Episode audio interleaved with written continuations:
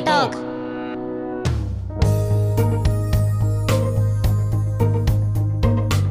この番組は j s a r p がお届けするポッドキャストです。毎回多彩なゲストとともに今話題のまちづくり事例や新しい制度活動のハウツーなどを紹介していきます。はい皆さんこんにちは、えー、j s a r p 日本都市計画課協会の原拓也です、えー今日は、えー私がパーソナリティを務めさせていただきまして、えーゲストにお一人えーお迎えしています。えーシティラボ東京お京橋のですね、えー、教則館シティラボ東京のおマネージャーであり、えーシェアードビジョンという屋号で、えー活動しているまちづくりコーディネーター右田めぐみさんをお今日お迎えしております。右田さんこんにちは。こんにちは。よろしくお願いします。よろしくお願いしますはい、えーじゃあ、えー早速なんですけどもね、えー、右田さんに今日は右田さんという、えー、まちづくりコーディネーター、えー都市計画のプランナーがですね、あのーまあ、どういう方かというのを皆さんと一緒にね、えー聞いてみたいなというふうに思います。よろしくお願いします。お願いしますまずはあのどういうことを学校で学んできたのかってところからお話しいただいてもいいですか？はいえー私は2014年に工学院大学の建築学科で倉田先生の研究室だったんですけれどもまあ卒業しまして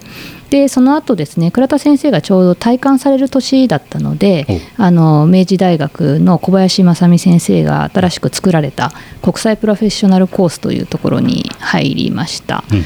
でまあそこで2年間学びつつですねあの非常に海外からの学生も多く来て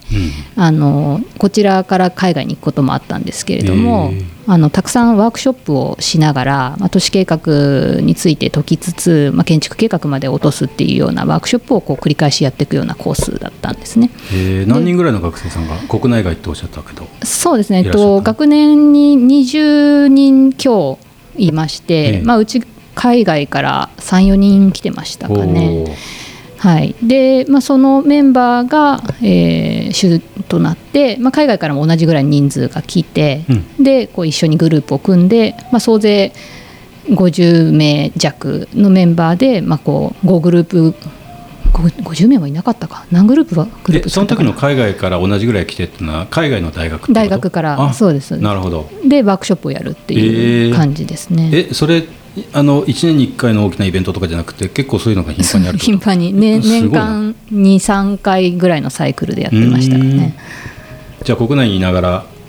あのこう海海外というか。そうですね、あの授業全部英語ですし、え。レポートとかも英語で書くっていうなかなか過酷な環境におりましたけれども。ー それがやりたくて行ったんでしょ？そうですうねん。その海外の人たちと交流したりとか海外の,、まあその都市計画のまあ状況とかそういうのをこう知る場としてはまあ最高だなと思ってそちらに行きましたね。えそれはこなんでちょっと遡ってごめんなさい。あの工学院大学時代にやっぱりそういうこう海外志向というかあの海外の事例とかあの研究してみたいとかもっと知ってみたいとかあった？とそこの観点がうん。若干その都市計画建築からは若離れていてもともと小さい頃から英語やってたり、えー。あのハーフの幼馴染がいたりして、うんうん海外のことが好きだったんですね。あなるほどね。そういう環境にあったんだね。そうですね。だからあのアメリカあたりのその文化みたいなものも好きだし、旅行としていろんな国を見に行くのも好きだったので、うんうんまあ、そういうのが大学院にいながらにしてできるって最高だなと思って。なるほどなるほどなるほど。確かあれだよね。工学院の倉田先生もあの大学あの日本のあとアメリカで。あそうですね、それでま直道先生か、あ最後の夏休みは、あの連れてってくれましたね、うん。サンフランシスコからポートランドシアトルバンクーバーに、あの当時の大学院の2年生と、えー学学部生の4年生が先生の最後の代で残ってたのでみんなで視察旅行に行きましたね。それは楽しいだろうな。僕も実は2018年に倉田先生とニューヨーク一緒にあそうですか。楽しいよね倉田先生。倉田先生大好きです。えーっとそれで、えーっと明大の国際プロフェッショナルコース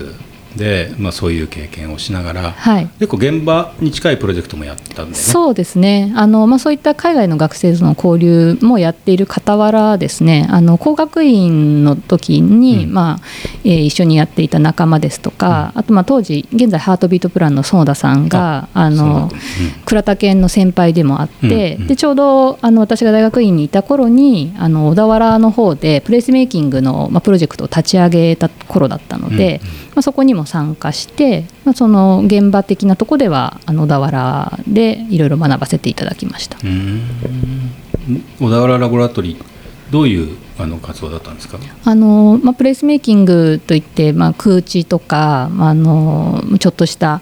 えー駐車場でもいいし広場でもいいし、う道路空間でもいいんですけれども、まあ、そういったところをこう楽しくしていくようなその皆さんの居場所にしていくようなっていう概念が出てきた頃だったんですね。まあ、園田さんがそれを先駆けで研究をされてたわけなんですけれども。えーとパークレットとか言われてた。パークレットとはちょっと違います違ね、うん。パークレットよりもちょっと早い時期だったと思います。うんでまあ、それをあの実践する場としてあの小田原に、まあ、園田さんがお知り合い同級生かな、うん。あのが小田原市役所にいたのもあってえ始まったプロジェクトだったんですけど、ええ。まあ、商店街の駐車場で、まああのえー、となんだっけな軽トラ市っていう、まあ、マルシェみたいなのがやってたので、うん。まあ、それと合わせて皆さんがあのちょっと滞在したりとか、うんあと、まあ、飲食できるような空間を学生ながらにしてこう企画して実際にやったり、うん。あと文化財課っていう小田原の史跡を管理するところがあの、まあ、持ってた広場うん。で普段使われてないところがあったので、うん。まあ、そこをこう子どもたちが日常的に使える場所にしようよみたいなプロジェクトだとか、まあ主にその2つがまあ軸となって、まあ、学生が提案して、えーやってましたね。相当あの大学院時代に面白い経験というか先端的な経験をするあの機会に恵まれたんですね。そうですね、うん。ありがたいことに、うん。はい、で今はあのまちづくりコーディネーターとして独立して活動してらっしゃるけれど、はい、その大学院卒業して今に至るまではあの就職はどうどこに行ったんでしはい、あの松田平田設計の都市企画部という設計ではなくてあの主に再開発をですねあの、まあ、やっていくような、うん、と都市計画の協議だとか、まあ、地権者さんたちとのこうコミュニティ作ったりとか、まあ、意見交換を重ねるあとデベロッパーさんとかですね、お話しするような部署におりまして、まあ、あのやはり大学院は海外のことも経験したし、はい。あの小田原っていう場所で、まあ、地域に根付いた活動も両方やったんですけれども、まあ、やはりこう日本国内でその地域に根付いたこう街づくりしていきたいなっていう思いの方が、まあ、当時強かったので、まあ、そういう街づくりに関われる企業を選択したというところですね。相当えっと何年ですか？松田平田に入社松田平田にしたは、えー、と2016年入社でまあそこから5年半働きました。のむちゃくちゃ忙しかったんじゃないですか？そうですね。忙しかったですけれども、まあ、あの設計部よりは 割とあの緩やかな環境で。あそうなんだ、はい。そうですか。でも市街地再開発事業ということでもうねあのしかもあの実際に業務として携わるわけだからあのいろんな勉強も就職してからしてっていうね。そうですね。あの大学大学院ではなかなか再開発の勉強って、うん。なんか今インターンと来てたりとか、まあ、新卒で来る子の話を聞くと結構大学でも勉強してるようなんですけど私の頃はすごくそういう授業が少なかったので、はいまあほぼ入社してからあこういう世界だったのかっていう感じですね。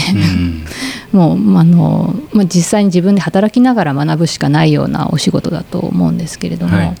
まあ、やっと3年ぐらいから、まあ、なんか仕組みが分かったような感じかなと思います。なるほどなるほど。なんかあの印象に残っている、まあ、プロジェクトの固有名詞はいいんですけれども、はい、あの経験になったなとか自分で印象に残っているプロジェクトはやっぱりあります？そうですね。あの私がいた頃は、えっと、再開発の初動機の,、まあその地権者さんとどういうプロジェクトにしましょうかっていうお話をするようなプロジェクトか、うん、もうほぼほぼ、えっと、権利変換とか、まあ、そっちの方にまで行っちゃってるプロジェクトか、あの結構両極端だったんですね。でなのででかつ私がついてたのが初動機のが多かったので、あの非常にこう地権者さんとの対話の機会も多く、うんあのどういうビジョンでっていうのをこうお話しすることが多かった、うん、でかつその、まあ、ワークショップとかをしながら、うん、あの当時参考にさせていただいてたのがあの佐藤茂先生のデザインゲームっていう手法だったんですけれども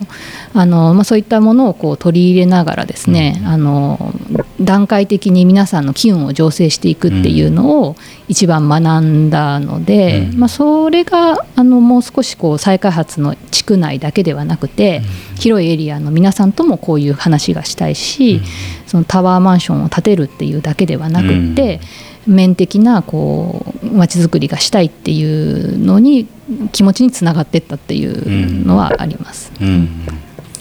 おそらくそういう仕事をやる中であの大学の時代あるいは大学院のあの時代にあの感じたこととか経験したこともあの加えた上で今に至っていると思うんですけれども、はい、あの松田平田を卒業して今シェアドビジョンあの立ち上げてまちづくりコーディネーターやってらっしゃったりしているその今に至るところあるいは今の思いとか、はい。うん、今考えていることとか少し伺っていいですか？はいあのえっと 2, 2年前ですね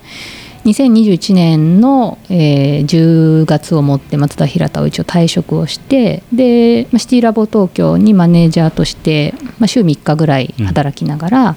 あのその他は個人事業でまちづくりコーディネーターと名乗ってますけれども、まあ、そういう活動をしていて。でただですねあの増田平田に5年半勤めていた中でメインで担当していたプロジェクト2つについてはプロジェクト単位で委託をしていただいているのであの現在も続けてるんですね。それは素晴らしいですね。ありがとうございます。うん、でまあその中でですねその再開発の推進っていうのはやってるんですけれども、うん、まあ、一方でその自分のこうフットワーク軽く動けるようになった中で、うん。うん、えー、まあ、地域の皆さんまあ、その地権者だけではない皆さんとですね、あのどういったこう街づくりをできるかっていうのを模索し始めたところなんです。うんでまあ、そういう意味ではあの現在えー、再開発推進しているところだけではなくて、周りの人たちと、えー、ビジョンを描くようなお話も始まりつつありますし、あとはそのウォーカブルまちづくりの実証実験みたいなことも昨年はチャレンジできましたし、うん、まあ、そういうこう間をつなぐような立場で、まあ、将来生きていきたいなっていう思いがあって今に至るんですけれども、うん、まあ、少しずつ具現化できてきてるかなという実感を持っているところですね。なるほどなるほど。ぜひそのあたり今三田さんが取り組まれようとしていてまたあのウォーカブルまちづくりをはじめとしてあのこれからもっとやっていきたいと思っていることを引き続きお伺いしたいんですけれども、はい、時間がある程度いい時間になってきたので、はい、続きはあの次回ということで、はい、えー、またあお願いしたいと思います。はい、はい、じゃあ、えー、皆さん、えー、今日はあこうここまでということで、えー、次回も麦田さん登場していただきますので、えー、楽しみに、えー、してください。では皆さん、えー、お聞きいただきましてありがとうございます。えー、さよなら。さよなら。